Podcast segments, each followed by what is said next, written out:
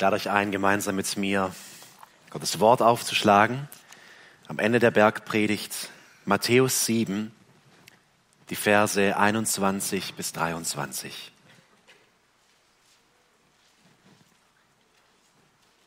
Nachdem Jesus diese große Predigt beendet hat, befinden wir uns in den Abschlussworten. Und hier sagt er, nicht jeder, der zu mir sagt, Herr, Herr, er wird in das Reich der Himmel eingehen, sondern wer den Willen meines Vaters tut, der in den Himmeln ist. Viele werden an jenem Tag zu mir sagen, Herr, Herr, haben wir nicht durch deinen Namen geweissagt und durch deinen Namen Dämonen ausgetrieben und durch deinen Namen viele Wunderwerke getan. Und dann werde ich ihnen erklären, ich habe euch niemals gekannt. Weicht von mir, ihr Übeltäter. Herr, heilige uns in der Wahrheit. Dein Wort ist Wahrheit. Amen. Der Leser dieser Verse, er spürt intuitiv, dass es sich hier um einen wichtigen, um einen großen und um einen erschreckenden Text handelt. Wahrscheinlich wird man beim ersten Mal und beim ersten Lesen nicht ganz dahinter kommen, aber ein Gefühl, eine Ahnung, ein, eine Intuition ist da, dass das, was Jesus hier sagt, etwas Wichtiges, etwas Erschreckendes ist. Nicht wenige Theologen haben diese Verse die erschreckendsten, die erschreckendsten Verse des Neuen Testaments genannt. Und ich gebe ihnen recht. Sie sind erschreckend, weil offensichtlich Jesus hier in der Trennung, die ohnehin schon da ist zwischen Reich der Welt, das haben wir sehr lange in der Bergpredigt gesehen, und Reich der Himmel oder Reich Gottes, hier ist schon eine Trennung und eben erst haben wir über die enge Pforte gelesen und schon hier sagt Jesus, zu dieser engen Pforte finden wenige. Auf diesem schmalen Weg gehen wenige. Und jetzt sagt er kurz danach noch, dass, so scheint es, auf diesem Weg, wo ohnehin schon wenige sind, Menschen sind, die Herr, Herr rufen, die irgendwie im Zusammenhang mit Jesus stehen. Und zu ihnen wird er diese furchtbaren Worte sagen, die vielleicht schlimmsten Worte, die ein Mensch jemals hören wird. Ich habe dich niemals gekannt.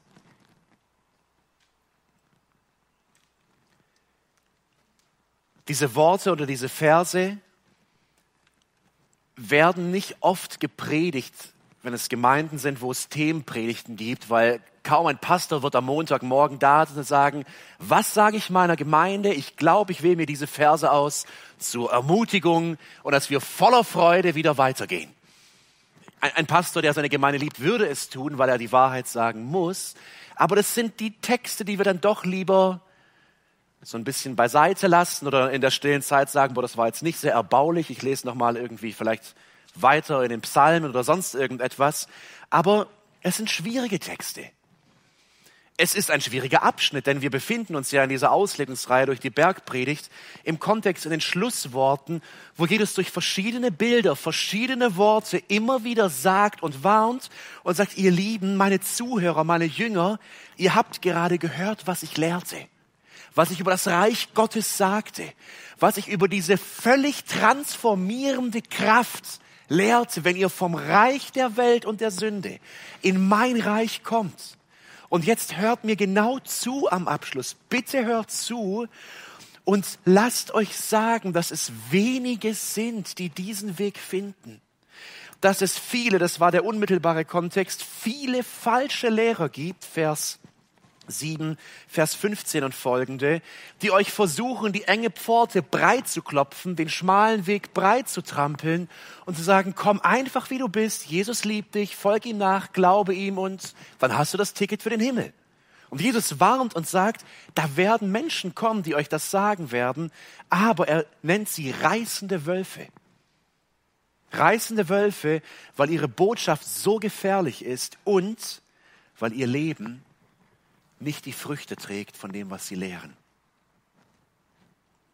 Und jetzt sagt Jesus, nicht jeder, der zu mir sagt, Herr, Herr, wird in das Reich der Himmel eingehen.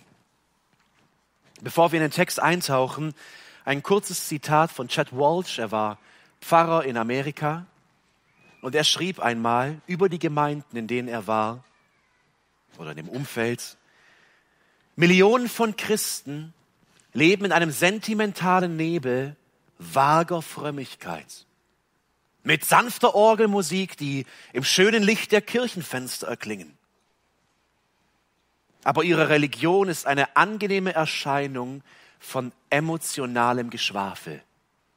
Das ist hart, ich weiß, aber wir werden gleich merken, dass genau das der Ton ist, den Jesus hier trifft. Es ist eine angenehme Erscheinung von emotionalem Geschwafel, von Plattitüden, von Worthülsen, losgelöst vom Willen, losgelöst vom Intellekt und verlangt wenig mehr als Lippenbekenntnisse zu ein paar harmlosen Plattitüden. Wenn Chad Walsh recht hat und wenn unsere Intuition beim Lesen des Textes, des, dieses Textes richtig ist, dann wird Jesus hier lehren und sagen, dass innerhalb der Nachfolger Jesu, innerhalb der Gemeinden, viele sein werden, die nur ein Lippenbekenntnis gesprochen haben, aber die nie von neuem geboren wurden.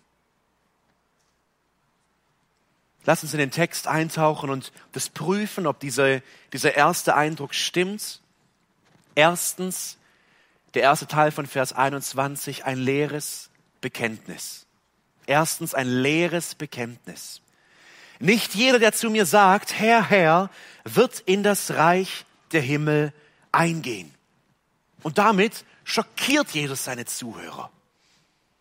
Seine Jünger, sie reagieren immer wieder auf die Lehre Jesu und sagen an anderen Stellen, Jesus, wer soll dann überhaupt gerettet werden? Das ist so schwer, das ist so, es bringt so eine hohe Hürde mit sich, wie soll es gehen? Was genau sagen diese Menschen? Sie sagen, Herr, Herr. Wörtlich steht hier Kyrie Kyrie.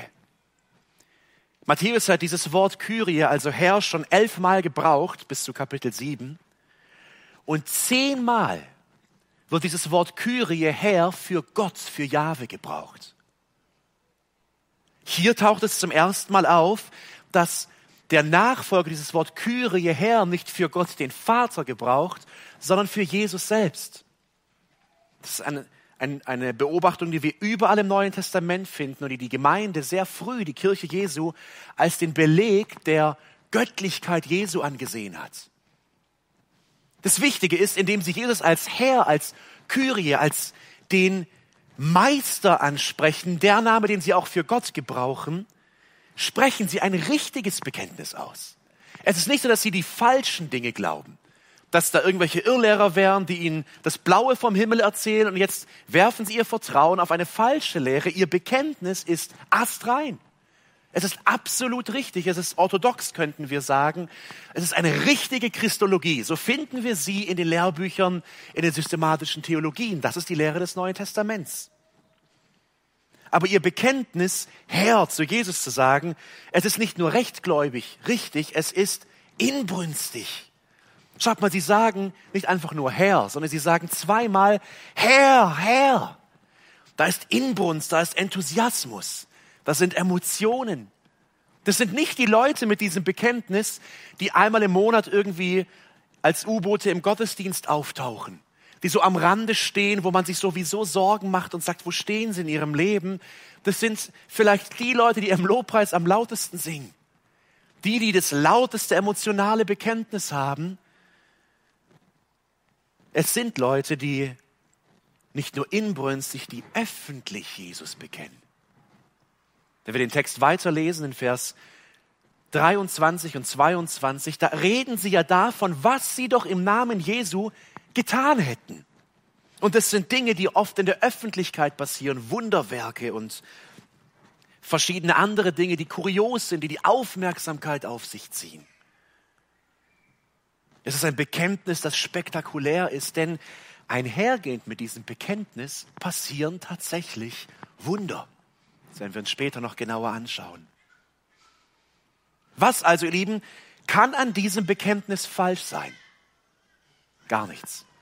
Das Bekenntnis ist richtig, nichts daran ist falsch. Ich hoffe, dass du Jesus deinen Herrn nennst, weil jeder Schreiber des Neuen Testamentes es tut.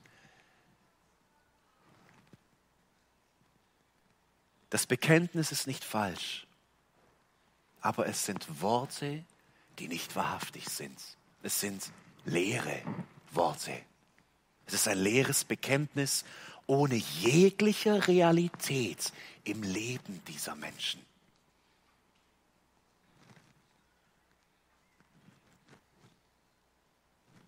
Und Jesus sagt, dieses leere Bekenntnis, oder wir haben in der deutschen Sprache ein schönes Wort dafür, dieses Lippenbekenntnis, etwas auszusprechen, was aber nicht der Realität meines Herzens und Lebens entspricht, dieses Bekenntnis wird diese Menschen am letzten Tag nicht retten. Obwohl sie den Namen Jesu oft gebrauchen, vielleicht täglich gebrauchen, kennt Jesus ihre Namen nicht. Denn er sagt eindeutig, sie werden nicht in das Reich Gottes hineinkommen. Nicht jeder, der zu mir sagt, Herr, Herr, wird in das Reich der Himmel eingehen. Das Reich der Himmel ist eindeutig der Himmel. Auch im Kontext in Vers 22 spricht Jesus von diesem Tag und damit meint er natürlich den großen Tag des Gerichts. Das heißt, ich fasse kurz zusammen unser erstes Fazit, Jesus lehrt in diesem Vers, dass es in den Gemeinden unter den Nachfolgern und Jüngern Menschen gibt, vermutlich sogar viele Menschen gibt, die ein äußeres Lippenbekenntnis für Jesus ablegen,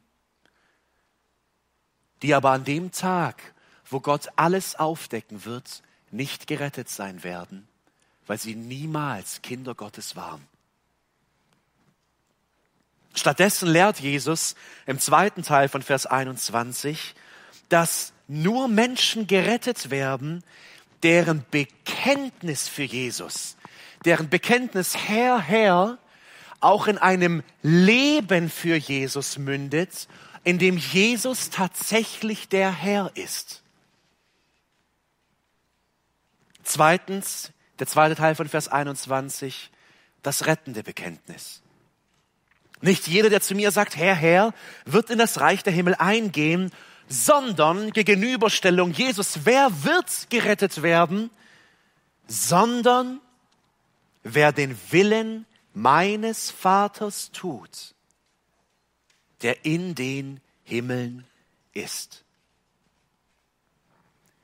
Wenn wir uns die Grammatik genau anschauen hier, dieses sondern, wenn wir uns den Kontext anschauen, dann sehen wir, dass diejenigen, die den Willen Gottes tun, die im Gehorsam sind, die in der Heiligung leben, eine Untergruppe sind der eigentlichen Anzahl der Jünger. Seht ihr diesen Unterschied hier in dem Text? Ich will euch da nichts hineinlegen, aber es ist offensichtlich da. Unter den Jüngern gibt es eine Gruppe, die wirklich gehorcht, die wirklich folgt, deren Bekenntnis, Jesus, du bist mein Herr, auch in einem Alltag mündet, der zeigt, Jesus ist wirklich mein Herr. Und damit macht Jesus das Bekenntnis, den Glauben an ihn nicht irgendwie unwichtig. Aber er sagt, dass einfach nur Worte, ein Bekenntnis, das aus dem Mund kommt, aber nicht aus dem Herzen, nicht rettet. Viele sagen oder kritisieren an dieser Auslegung, das spielt jetzt den Glauben und den Gehorsam hier irgendwie völlig aus. Aber das macht Jesus nicht. Er sagt nicht, entweder wirst du durch Glauben gerettet oder du wirst durch Gehorsam gerettet, sondern lasst uns ganz genau hinschauen, was Jesus sagt. Derjenige, der das Richtige glaubt, Jesus ist mein Herr, er ist der Sohn Gottes, er starb am Kreuz für meine Schuld, er ist von den Toten auferstanden und in den Himmel wieder aufgefahren. Und ich selbst glaube daran, ich bin untergetaucht worden, symbolisch in der Taufe, in diesen Tod. Ich bin hochgekommen und auferstanden zu neuem Leben. Jemand, der das bekennt, wird es auch leben. Anders gesagt, es gibt keinen Gläubigen, der sagt, Jesus ist mein Herr. Und in dessen Leben es keine Auswirkungen gibt. Es gab noch nie einen Menschen, einen Gläubigen aus dieser Welt, der unverändert Christ blieb. Das ist ein Oxymoron. Das ist wie ein vegetarisches Steakhouse. Das gibt es einfach nicht. Das ist völlig unmöglich. So was gab es noch nie. Schaut mal, wie Jesus es in der Parallelstelle in Lukas 6, Vers 46 sagt. Was nennt ihr mich aber Herr, Herr und tut nicht, was ich sage? Dass dieser Widerspruch noch offensichtlicher. Jesus sagt, hört auf, mich Herr zu nennen, wenn ihr nach euren eigenen Wünschen, Zielen und einer eigenen Lebenspraxis lebt. Das ist, das ist doch eine Lüge, das musst du doch selbst sehen. Ich will es nochmal ganz klar sagen. Lehrt Jesus hier, dass ein Gehorsam gegenüber Gottes Geboten rettet? Nein, niemals. Es ist natürlich wahr, dass der Gehorsam gegenüber, es ist natürlich wahr, dass kein Mensch aufgrund des Gehorsams in Gottes Reich eingehen wird. Aber es ist ebenso wahr, dass kein Mensch in das Reich Gottes kommt, der nicht gehorsam ist. Lieben, das ist es, was Jesus hier lehrt. Jede andere Sicht auf die große Gnade Gottes, der uns in seiner Liebe rettet, macht eine billige Gnade daraus. Eine billige Gnade, die sagt, super, ich bin errettet, ich habe das Ticket in den Himmel, jetzt kann ich leben, wie ich möchte. Billige Gnade Predigt Vergebung ohne Reue, Gemeindemitgliedschaft ohne Gemeindezucht, Jüngerschaft ohne Gehorsam, Segen ohne Verfolgung, Freude ohne Gerechtigkeit, Ergebnisse ohne Gehorsam. Und es gibt es schlicht nicht. Es gibt es nicht.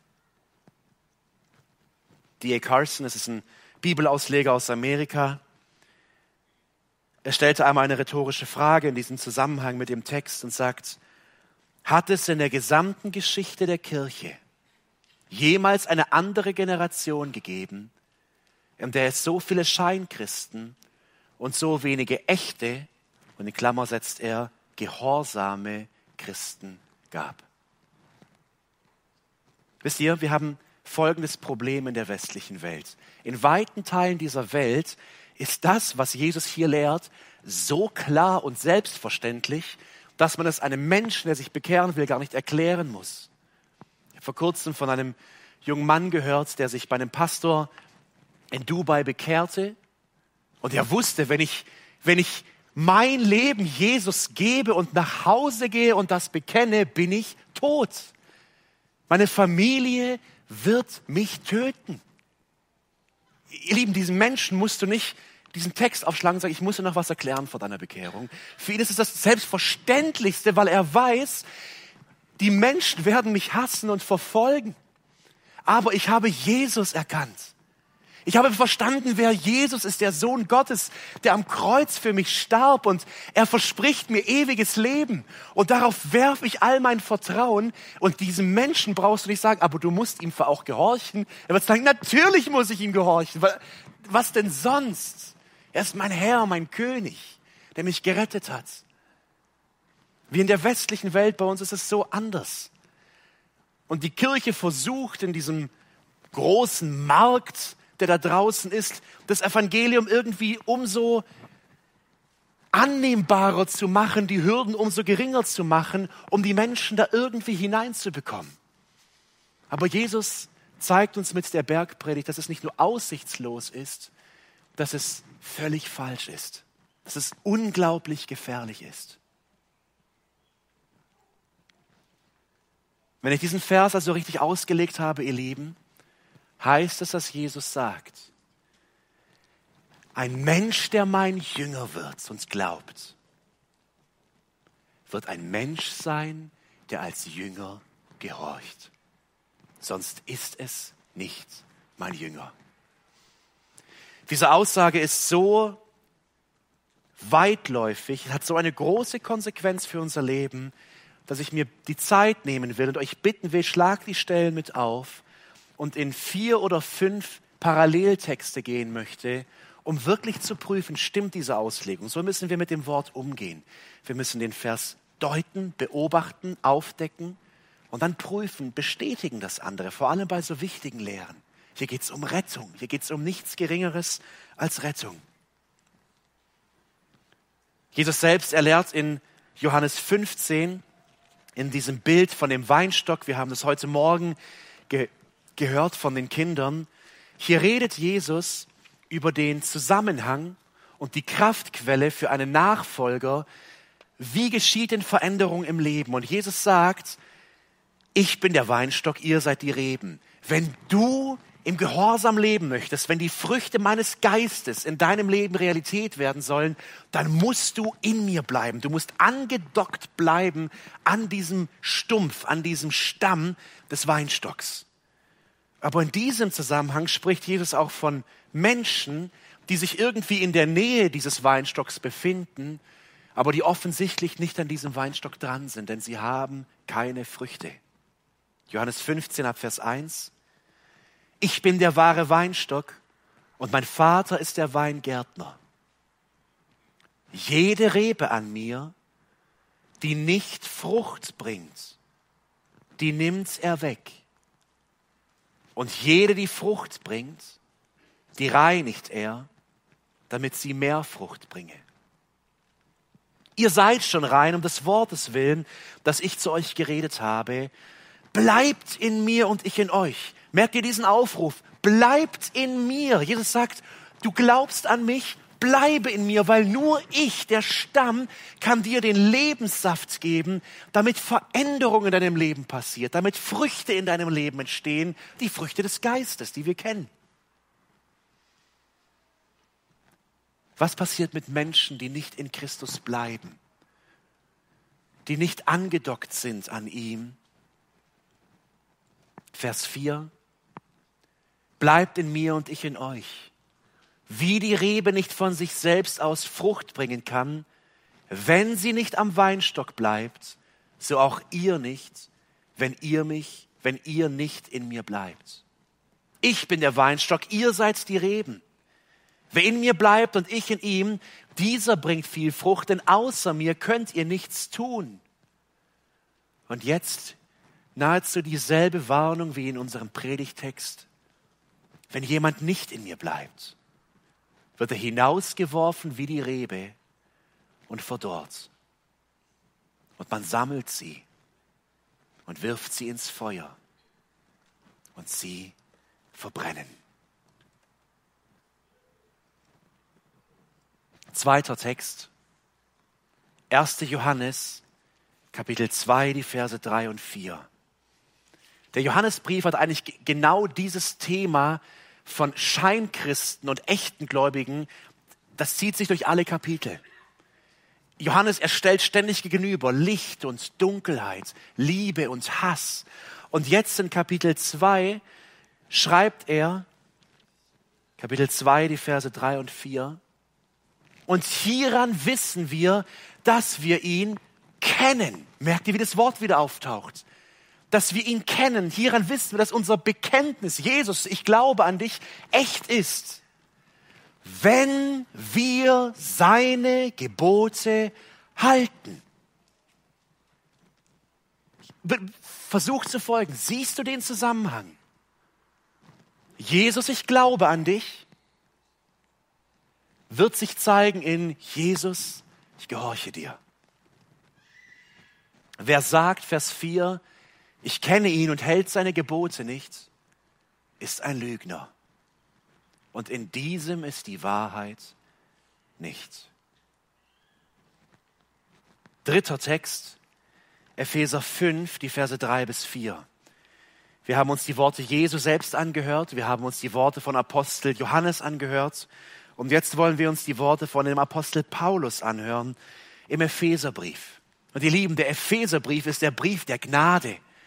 Das ist der Brief, der zaubert jedem Gläubigen ein, ein, Lächeln ins Gesicht, weil man begreift, wie groß Jesus ist und wie herrlich die Vergebung ist, wie groß das Kreuz ist und wie groß die Gnade. Und in diesem Brief, im Praxisteil ab Kapitel 4, da sagt Paulus, Epheser 5, 3 bis 5, Unzucht aber und alle Unreinheit oder Habsucht sollen nicht einmal unter euch genannt werden, wie es Heiligen entspricht. Siehst du die Verbindung wieder? Das Leben, gewisse Dinge, die Sünde, das alte Leben, das sollte eigentlich bei euch gar nicht mehr genannt werden, weil ihr folgt ja Jesus nach. Auch Unanständigkeit und albernes Geschwätz und Witzelei, die sich nicht gehören, stattdessen aber Danksagung. Und jetzt Vers 5. Denn dies sollt ihr wissen und erkennen, dass kein Unzüchtiger oder Unreiner oder Habsüchtiger, er ist ein Götzendiener, ein Erbteil hat in dem Reich Christi und Gottes. Ich weiß nicht, wie es dir geht, aber das, das strotzt doch vor Werksgerechtigkeit, oder? Paulus, Jetzt hast du drei Kapitel von der großen Gnade Gottes gesprochen, von der freien Vergebung und jetzt sagst du, Unzüchtige, Unreine und Habsüchtige kommen nicht in den Himmel, haben kein Erbe, haben nichts, worauf sie warten können bei Gott. Paulus begründet es in diesem Vers. Siehst du es in der Elberfelder, ist das eingeschoben. Warum nicht? Der Unzüchtige, der Unreine, der Habsüchtige, Paulus sagt es. Er ist ein Götzendiener. Es ist ein Mensch mit einem Bekenntnis, aber sein Leben zeigt, dass dieses Bekenntnis nicht echt ist. Die letzte Stelle, Hebräer 12, Vers 14. Wenn man in alten Büchern liest, merkt man, dass die Gemeinde Jesu diesen Vers sehr, sehr oft gehört hat in den letzten Jahrhunderten. Die Puritaner haben in vielen Büchern, in vielen Predigten über diesen Vers gesprochen, weil er so zentral ist. Auch hier bei uns in Deutschland, in den Erweckungsbewegungen. Ich habe heute den Eindruck, dass das die Verse sind, über die man heute nicht gerne spricht. Denn was sagt Hebräer 12, Vers 14? Jagt dem Frieden nach mit allen. Jagt dem Frieden mit allen nach und der Heiligung, ohne die niemand den Herrn schauen wird.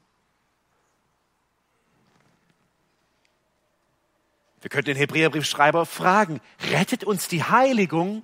Wenn ihr den Kontext zu Hause schaut, werdet ihr merken, nein, Christus rettet. Der Glaube und sein perfektes Werk am Kreuz rettet. Aber auch hier finden wir dieselbe Lehre bestätigt. Ein Bekenntnis des Glaubens ohne ein Leben des Gehorsams gibt es nichts. Es ist ein Lippenbekenntnis. Es rettet nicht. Es ist ein Mensch, zu dem Jesus sagen wird, hinfort, du Übeltäter, ich habe dich nie gekannt.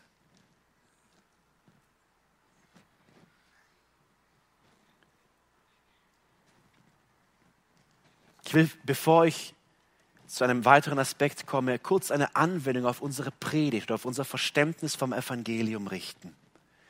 Ich glaube, der Hauptgrund, warum so viel Welt in der Gemeinde heutzutage ist, warum so viel Lippenbekenntnis da ist, schöner Lobpreis am Sonntag und ein Leben wie der Teufel ab dem Montag.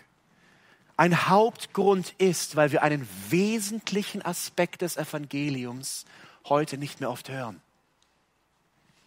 Das Evangelium nach dem Neuen Testament ruft den Menschen nicht allein zum Glauben, sondern definiert diesen Glauben als ein Glaube, der sich in Buße ausdrückt.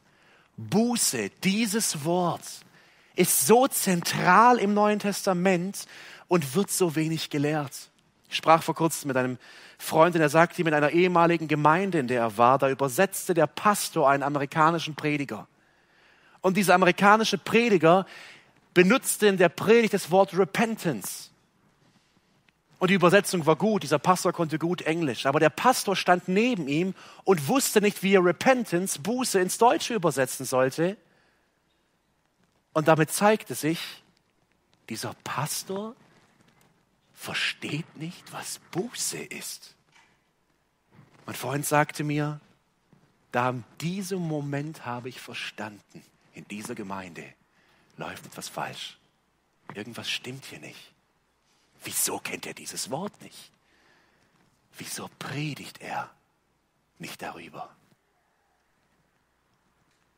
Ich will ein Beispiel zeigen, wie Paulus gepredigt hat und was das bewegt hat, dass dieser Glaube echt war, hat sich sofort gezeigt im Leben der Menschen.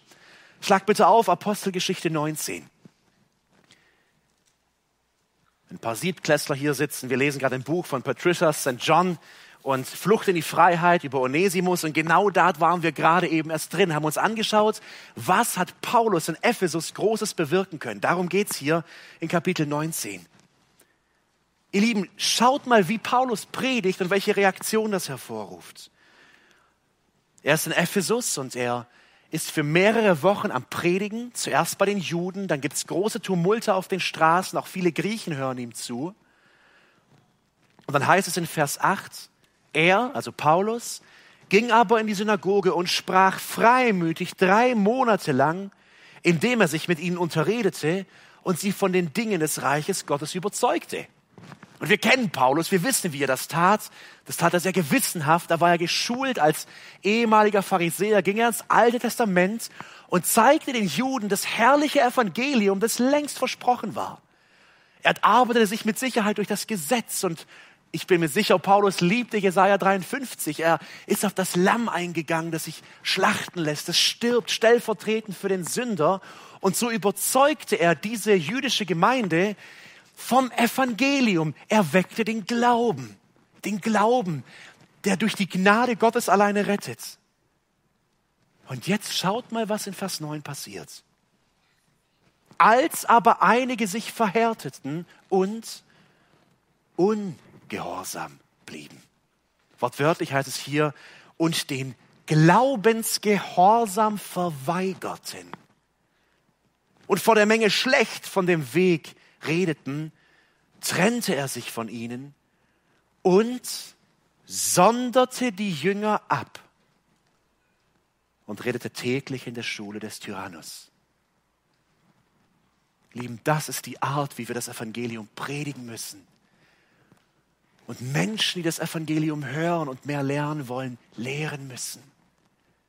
Letztendlich ist es nichts Neues. Es war die Predigt vor vorletztes Mal ihnen die enge Pforte zeigen. Sagen, schau mal, da ist eine Tür. Aber diese Tür ist so schmal und so klein, dass wenn du davor kommst, du kommst genau mit Knien hindurch, gerobbt hindurch, in tiefer Demut und Zerschlagenheit. Es ist eine Tür, da musst du alles davor hinter dir lassen. Deine Ziele und Träume und Wünsche, weil du hast einen neuen Herrn. Und dieser Herr selbst ist diese Tür. Und dann wird er dir seine Hand reichen, dich auf dem schmalen Weg der Nachfolge führen. Willst du das? Und wisst ihr, was viele Menschen sagen werden? Nein, das will ich nicht. Ich habe es selbst erlebt, wie, nachdem wir das Evangelium klar erklärt haben, ich diesen Kampf in Menschen gesehen habe und die manchmal nach Wochen wo wir aber die Kosten überschlagen haben gesagt haben, verstehst du, wer Jesus ist? Er ist der Herr des Universums und du bist ein Sünder. Du, du musst ihn erkennen und ihm folgen. Menschen, die das begriffen haben, sagt, nein, die Kosten sind mir zu hoch.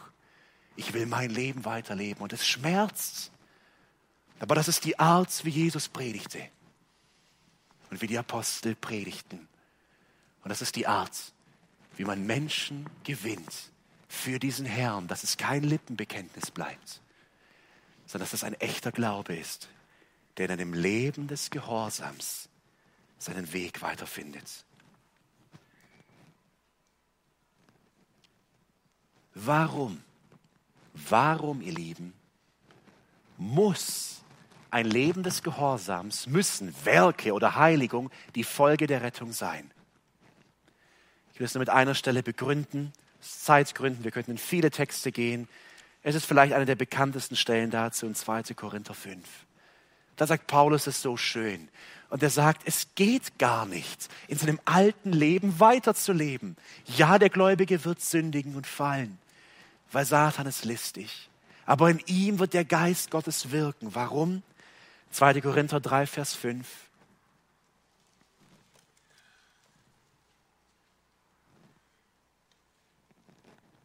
Entschuldigung, Vers 17. Daher, wenn jemand in Christus ist, sehen wir wieder die Verbindung zum Weinstock, zu diesem echten Bekenntnis des Glaubens. Jesus, du bist mein Herr. Wenn jemand in Christus ist, dann passiert was in seinem Leben. Dann wird sein Herz ausgetauscht, dann gibt es eine Transplantation.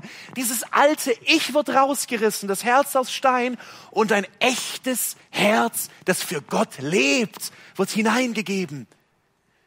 Wenn jemand in Christus ist, ist er eine neue Schöpfung. Das Alte ist vergangen. Siehe, Neues ist geworden. Lieber Zuhörer, ich will dich ganz direkt fragen. Hast du das erlebt? Ich frage nicht, bist du perfekt? Dann dürften wir die Türen öffnen und wir dürften alle hier rausgehen und sagen, es war's. Und das sagt Jesus nicht. Aber hast du das erlebt, eine neue Schöpfung, dass du zu Jesus gekommen bist, im Glauben an sein Werk Vergebung erfahren hast und von dort an das Wirken des Geistes gemerkt hast, dass da ein neues Herz schlägt. Dinge, die du früher geliebt hast, werden unwichtig. Und Dinge, die du früher für die frommsten, komischsten Dinge hieltst, wie Jesus nachfolgen, wie ihm dienen, wird herrlich und wundervoll.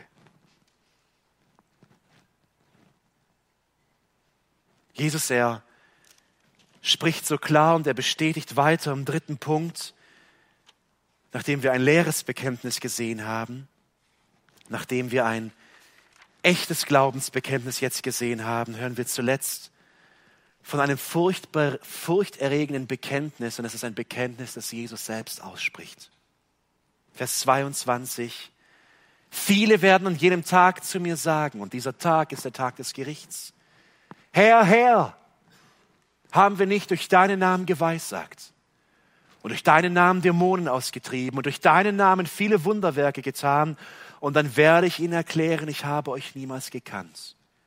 Weicht von mir ihr Übeltäter. Diese Verse machen mich so bestürzt. Das ist ein Hauptgrund. Wann merken diese Menschen, dass sie falsch lagen? Dass sie nie von neuem geboren wurden? Sie merken es nicht in diesem Leben. Sie merken es vor dem Thron Gottes. Das sind Menschen, die offensichtlich dachten, sie lebten für Jesus. Und Jesus sagt ihnen, ich kenne euch nicht. Achtung, weicht von mir ihr Übeltäter. Sehen wir es wieder. Weicht von mir, euer Leben hat gezeigt, dass ihr nie geglaubt habt und nie von neuem geboren wurdet. Achten wir auch darauf, wie diese Menschen sich vor Jesus verteidigen wollen. Jesus, ich gehöre doch zu dir. Wie verteidigen sie sich? mit dem, was sie getan haben. Aber keine Werke des Geistes, der Geistesfrucht, sondern ganz sensationelle Dinge, Dinge, die sie selbst emporheben. Jesus, wir haben doch Wunder getan. Wir haben Dämonen ausgetrieben. Wir haben prophezeit. Das bringt ihnen nichts. Denn Jesus kannte sie nie und sie kannten Jesus nie. Ist es überhaupt möglich? Diese Frage kommt sofort auf. Inwiefern sollen Ungläubige, Jesus kennt sie ja nicht und sie agieren nicht in der Kraft Jesu, solche Wunder tun können? Wir finden viele Stellen, wo genau das bestätigt wird. Das Problem ist die Kraft dahinter. Es ist nicht Gott. Es ist der Teufel selbst, der das bewirkt. Wir waren gerade eben in Apostelgeschichte 19 in Ephesus. Ein paar Verse später kommt eine Geschichte, die fand ich schon als Kind immer ganz kurios und seltsam, weil in diesem Tumult in der Stadt Ephesus, die, die Paulus hervor, äh, verursacht hat, viele Trittbrettfahrer mit dabei sein wollen. Hey, da gibt's was Neues. Schaut mal, wie die alle dem Paulus zujubeln. Die wollten ihn, glaube ich, sogar schon mal zu einem Gott machen. Ich bin auch mit dabei und einige Söhne eines jüdischen Priesters sind genau solche Trittbrettfahrer. Und sie, Apostelgeschichte 19 ab Vers 13, sie gehen auch auf Sensationsjagd. Und sie sagen, ich beschwöre euch bei dem Jesus, den Paulus predigt, dass irgendwas passieren soll. Merkt ihr, sie sagen nicht bei meinem Jesus. Bei dem Jesus von Paulus beschwöre ich dich. Und dann lesen wir davon, dass sie einen Geist austreiben wollen. Vers 15, der böse Geist aber antwortete und sprach zu ihnen, Jesus kenne ich und von Paulus weiß ich, aber wer seid ihr? Und dann fällt er über sie her. Nein, Jesus er sagt, diese Dinge bringen nichts. Was könnten wir hier hinzufügen? Was wären die Verteidigung der Menschen? Aber Jesus, ich, ich bin in der christlichen Familie geboren. Aber Jesus, ich habe 74 Mal die Bibel durchgelesen. Jesus, ich, ich habe gedient. Ich habe meine, meine Freizeit nach dem Dienst in der Gemeinde gestaltet. Jesus, ich bin als Missionar nach Übersee gegangen. Hinfort von mir, Übeltäter. Ich habe euch nie gekannt. Ihr Lieben, verstehen wir, wie dramatisch, wie, wie wichtig dieser Text ist. Erkennen wir die Reaktion, die dieser Text in uns hervorrufen sollte. Wisst ihr, es gibt nicht wenige, die kritisieren diese Art der Auslegung dieses Textes, Theologen, weil sie sagen, das drückt doch die Gläubigen nur in so eine Werksgerechtigkeit. Ja, wenn der Gehorsam das ist, was den Glauben zeigt, dann muss ich ja gehorchen. Und dann wird der Christ versuchen, mühselig diese Last, die auf ihn gelegt wird, irgendwie zu ertragen und irgendwie durch sein Leben zu tragen. Aber diese, diese Aussage ist so falsch. Die Menschen, die das so kritisieren, sie vergessen, was Gott in der Wiedergeburt in einem Menschen tut. Er macht einen neuen Menschen. Daher, wenn jemand in Christus ist, ist er eine neue Kreatur. Das Alte ist vergangen. Siehe, Neues ist geworden.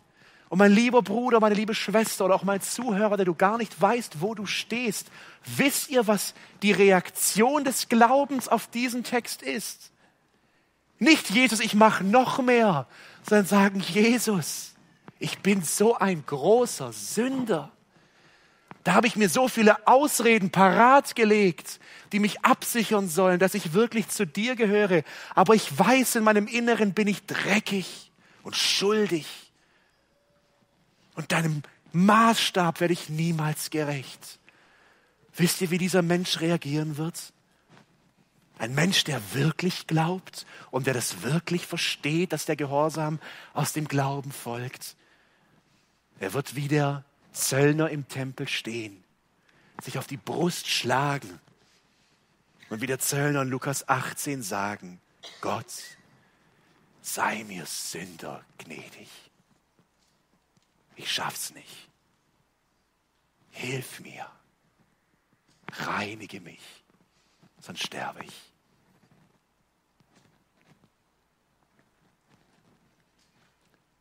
Ich selbst bin